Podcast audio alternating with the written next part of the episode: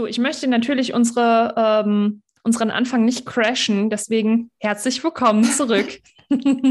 herzlich willkommen zum vierten Advent und zum Adventskalender-Türchen Tag 19. Und heute haben wir uns ein ganz spezielles Thema passend zum vierten Advent ausgesucht, nämlich unsere Erfahrungen mit Drogen.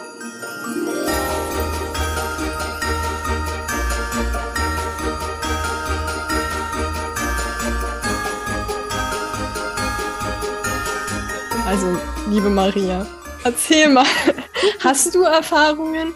Wenn ja, welche? Ich bin super neugierig. Ich glaube, ich bin auch da wieder das harmloseste Kind auf der ganzen Welt. Also nicht das harmloseste. Also ähm, ich habe zum Beispiel nie geraucht und ich habe auch nie aktiv selber Drogen genommen, außer ja, wenn ich irgendwie total besoffen war, dann habe ich klar Alkohol zu mir genommen. Ja, und wie war das mit Alkohol und Drogen? Ah. Alkohol sind keine Drogen, oder? und ähm, dann habe ich auch schon mal geraucht, aber ich glaube, das ist im Leben dreimal passiert, dass ich geraucht habe. Eine Zigarette. Hast du Shisha aber, geraucht oder so? Äh, ja, Shisha, tatsächlich Shisha habe ich auch mal geraucht, aber nicht so viel. Was heißt aber das nicht so viel? Ähm, habe ich vielleicht fünfmal geraucht. Das ist aber auch jetzt schon zehn Jahre her. Ähm, und seitdem nicht mehr. Und ähm, Alkohol wird auch immer weniger. Also es ist nicht, dass ich viel trinke. Aber ich habe halt einfach gemerkt, selbst wenn es irgendwie jedes Wochenende irgendwie, weiß ich nicht, ähm, ein Glas Wein ist, dann merke ich trotzdem, dass das nicht unbedingt geil auf den Körper wirkt. Und ich fühle mich einfach besser, wenn ich eine ganze Weile einfach gar keinen Alkohol getrunken habe. Aber ich habe eine Geschichte, wo ich, ähm, ich habe auch nie gekifft, aber einmal habe ich passiv mitgekifft quasi. Und ich wusste es nicht. Das war ein Silvester bei einer Freundin. Und ähm, alles war wie immer. Und da waren halt auch Jungs dabei. Und da wusste man, dass die kiffen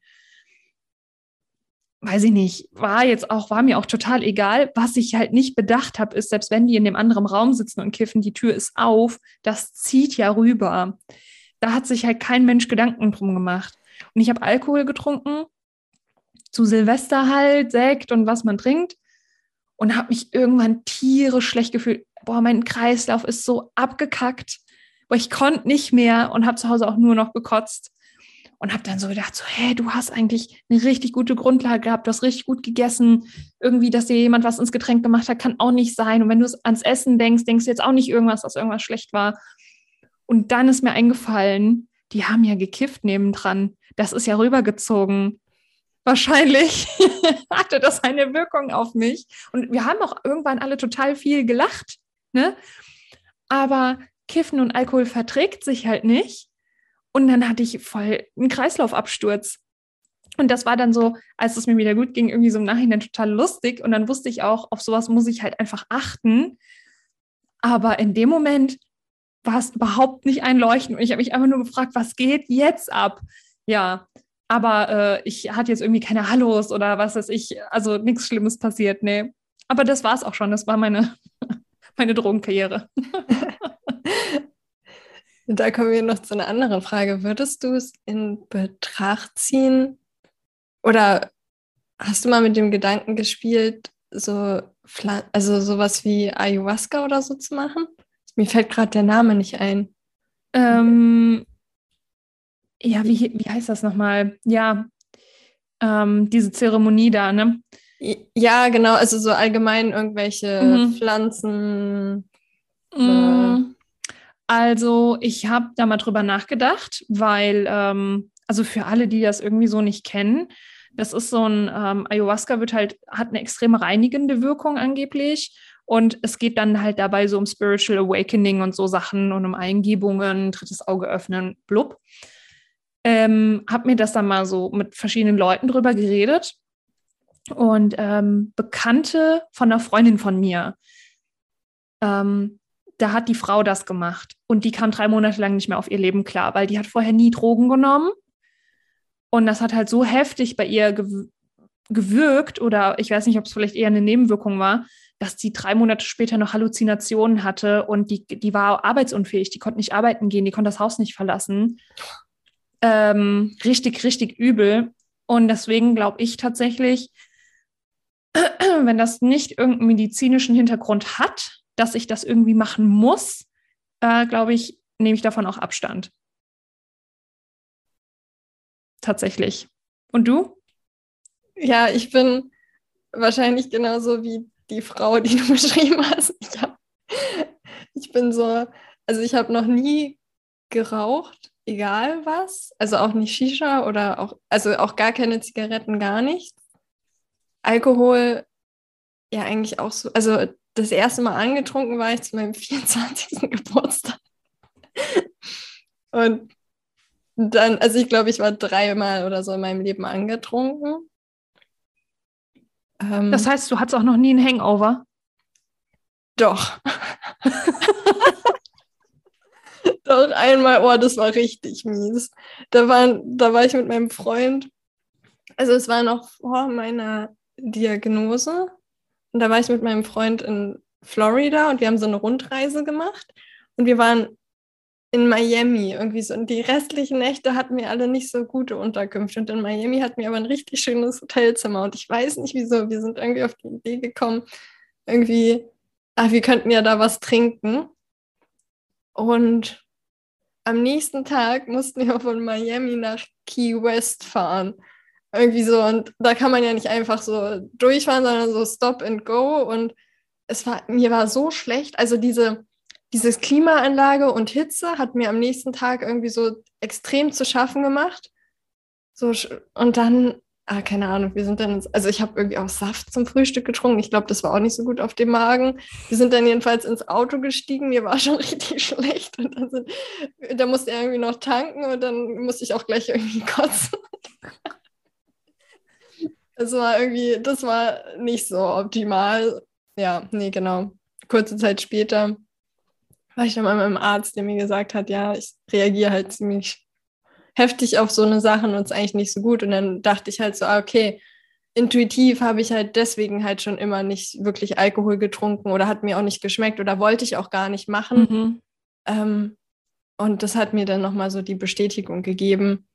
Und seitdem habe ich auch tatsächlich nichts mehr getrunken. Weil ich weiß, mit 16, 17 oder mit 17, 18, 19, 20 so, da war es immer so, dass ich dann gedacht habe, ja, okay, ich trinke halt nicht selber, aber ich koste halt. Mhm. Und aber es hat mir nie geschmeckt. Und dann war es so, nee, warum soll ich das denn machen? Kannst du das ähm, schlecht abbauen oder reagiert dein, Hef dein Körper einfach heftig auf die Abbauprodukte? Ich glaube, zu dem Zeitpunkt damals, wo, also jetzt da in Miami war es ähm, einfach, da war mein Körper halt gesundheitlich sowieso schon total fertig. Mhm. Also ich glaube, da kam halt einfach alles zusammen. Und ich weiß gar nicht, also es war Wein oder was wir getrunken hatten. Vielleicht, ich weiß was, nicht. Rotwein? Rotwein ist immer noch mal schlimmer als Weißwein. Nee, das war Weißwein, aber ich, oh, okay. ich, ich glaube, mein Freund hatte noch Gin Tonic geholt. Es kann sein, dass ich auch noch davon was getrunken habe. Dann war es halt noch so diese Mischung. Ich war, ich, ja, also da war schon, ich glaube, es war ein bisschen viel für, für jemand, der sonst halt eigentlich nicht trinkt. Ich glaube, zu dem Zeitpunkt war meine Leber da halt auch einfach super fertig und belastet und mein ganzer mhm. Körper. Und seitdem trinke ich halt, also ich, ich trinke halt auch gar keinen Kaffee. Da mhm. ich fand es halt so lustig, weil wo ich das gelesen habe, ist mir nämlich eingefallen, ich habe nämlich letzten Sonntag, habe ich so, wir hatten so ein, ein Kakao-Ding, Kaffee, was, äh, nee, Kakao, ähm, im Bioladen gefunden und ich dachte, ah oh ja, ich will auch mal so einen Kakao zu Hause machen und habe das dann halt so zerrührt und eingerührt und dachte, das sieht schon ein bisschen viel Kakao aus. Und also bei mir wirken halt diese kleinen Sachen so, ich, ich hatte so richtig Herzrasen. Also vor allem, ich habe den getrunken, alles so voll entspannt, so mit äh, Weihnachtsfilm geguckt. Und dann sechs Stunden später oder so hatte ich erst voll die Symptome. Oh, krass. Und ich so, ich, mir war super warm. Ich habe mich dann raus auf den Balkon gestellt, damit ich. Und dann so mein Neurotraining gemacht, um den Stress zu reduzieren und äh, keine Ahnung noch. Ich glaube, ich hatte dann auch wenig Wasser getrunken, so was dann halt noch schwieriger war, weil der Körper es nicht richtig abbauen konnte. Mhm. So, und dann habe ich noch Suppe gegessen. Also ich habe irgendwie was und habe die Nacht dann auch super schlecht geschlafen. Also obwohl ich halt den ja von Kakao. Wie heftig ist das denn? Ich glaube, du bist der erste Mensch, den ich kenne, der auf Kakao so heftig reagiert. Also ich habe ich hab ja schon mal Kakao getrunken. ich habe schon mal Kakao getrunken. Nee, auch, also Kakao wird ja auch so häufig in so Zeremonien oder nach Breathwork ja. oder so weiter. Und da habe ich nicht, also kann ich mich nicht erinnern, dass ich da so reagiert hatte. Und ich dachte so, ah ja, so einen schönen Kakao. Und ja, also vielleicht, also vielleicht Drogenerfahrungen mit Kakao. genau. Das ist halt super schlimm. Also ich merke es halt auch wo ich, wenn ich jetzt Fanta trinken würde, also da sind ja auch irgendwelche Stoffe drin. Früher habe ich nur Fanta getrunken. Das war immer mein, alle haben immer Alkohol getrunken, Nina hat Fanta getrunken. Ähm, aber auch jetzt ist mein Körper das gar nicht mehr gewöhnt und die Stoffe, die da drin sind, oder wahrscheinlich vielleicht auch der Blutzuckerspiegel, den das so zerhaut, so quasi. Mhm. Äh, ich kann mich, Silvester vor fünf Jahren oder so habe ich Fanta getrunken. Nee, vor vier Jahren war das, glaube ich. Und da ging es mir auch richtig schlecht. So, und dann dachte ich so, nee, ich trinke keine Fanta mehr. Oh, ich kann aber Fanta auch nicht trinken. Es, oh, nee, also wenn ich das trinke, kriege ich so einen komischen Belag auf der Zunge und oh. Ja, es ist irgendwie so, früher ist mir das gar nicht bewusst geworden oder so, aber jetzt reagiere ich da halt auch krass drauf. Ich weiß, also dadurch, dass man jetzt halt noch cleaner geworden ist, früher hat man das halt gar nicht so gemerkt, weil der Körper halt eh aus dem Gleichgewicht war mhm. und da äh, hat man ja gar nicht dem so viel Beachtung geschenkt. Aber jetzt merke ich halt sofort, also so wie du trinkst den Kakao und irgendwie ist alles komisch. Nee, aber ja, nee, genau. Ich habe nur immer so, also ich höre immer von vielen, also gerade mit ähm, chronischen Erkrankungen oder äh, in Amerika, so die dann irgendwie so Ayahuasca oder irgendwelche anderen Sachen ausprobieren. Und deswegen ist es immer so mal im Kopf drin, aber bis jetzt bin ich auch noch nie, also habe ich noch nie da, bin da näher eingetaucht, aber ich finde es immer total spannend, was sie auch berichten. Mhm. Ich habe auch mal eine kennengelernt, ähm, wo ich auf Bali war, meine Nachbarin. Das fand ich auch spannend. Die hat das halt mal gemacht. Und während dieser Erfahrung, ich glaube, die hat aber auch viele andere Erfahrungen gemacht. Also das war jetzt nicht das erste Mal. Und ja, die hat da Informationen bekommen für eine, von dem Baby von einer Freundin. Weil der Papa hatte immer Probleme mit dem Kind, um sich näher zu kommen. Und während ihrer Erfahrung ähm, hat sie quasi gehört oder gesehen, wie der Vater mit dem Kind umgehen soll. Und hat danach die Freundin angerufen und hat gesagt, ja, ähm, der Papa sollte doch mal das und das mit dem Baby machen. Und seitdem sind Papa und Baby so dicke. Krass. Und meine, also, das ist, also ich finde schon spannend, was da Leute für Erfahrungen machen. Aber ja, dieser Schritt, das trotzdem dann auszuprobieren oder, also ich meine, das sind ja auch Sachen, da, das macht man ja am besten auch nicht hier, sondern reist dann dahin, wo es gemacht wird. Und ach, ja, keine Ahnung, soweit bin ich noch nicht. Mm. Ja. Und, und, was du jetzt erzählt hast mit denen, die noch keine weiteren Erfahrungen gemacht hat und dann drei Monate arbeitsunfähig war, ist halt dann auch nochmal was Krasses. Ja, vor allen Dingen, wenn du halt nicht weißt, wie du auf sowas reagierst und dein Körper halt auch überhaupt nicht gewohnt ist, solche Stoffe abzubauen. Ja, ja ich glaube, da muss man echt aufpassen, weil das ist halt echt nicht lustig, ne? Weil ich weiß nicht, ich, ich kann mir vorstellen, dass das halt echt schief gehen kann. Ja, vor allem, du weißt ja auch gar nicht, was da hochkommt. Ich glaube, eine Freundin hat mal erzählt, dass von einem Kumpel, der Bruder, der das, der hat das gemacht und da kam dann ähm, eine Erinnerung raus, wie er vom Stiefvater ähm, vergewaltigt wurde oder so. Und das sind ja Dinge, die wir voll, also das, das, hat ja einen Grund, warum das verdrängt ist. Und es kann, es sollte eigentlich nur hochkommen, wenn man in einem geschützten Rahmen ist, wo jemand da ist, der einen auffängt. Und mhm. also deswegen geht man ja normalerweise zum Psychologen oder Therapeuten, der einen da durchbegleitet. Mhm. Und dann kommen so eine Erinnerungen ja erst hoch, wenn der Körper bereit ist, dafür mit denen zu arbeiten und umzugehen. Und durch so eine Mittel forciert man ja sowas. Was, ja. Und das ist ja dann auch das, es hat ja einen Grund, warum es in unserem Unterbewusstsein abgespeichert ist und nicht rauskommt. Mhm. Das ist auch immer so dieses zwischen, ich bin neugierig, was passiert alles bei mir und ich bin okay mit meiner Reise, auf der ich bin. Und zur ja. richtigen Zeit werden die richtigen Dinge hochkommen, weil ich jetzt vielleicht noch nicht damit umgehen kann oder das verarbeiten kann. Voll. Ja. Heftiges Thema für den vierten Advent. Ja, aber irgendwie gehört es ja auch dazu. Ne? Ich meine, jetzt sind wir natürlich auch nicht unbedingt die Hardcore-Menschen darin, aber man muss es sich irgendwie auch mal durch den Kopf gehen lassen, ne? weil es gibt einfach unheimlich viele Menschen, die einfach ja, Drogen nehmen, um eventuell Bewusstsein zu erweitern oder um Dinge auch weiter zu verdrängen. Und es ist halt immer die Frage, ähm, muss das sein? Ne? Muss das sein? Oder kann ich das auch irgendwie anders lösen? Ja. ja. Voll. Und ich finde auch, sich bewusst zu machen, was sind denn alles Drogen auch?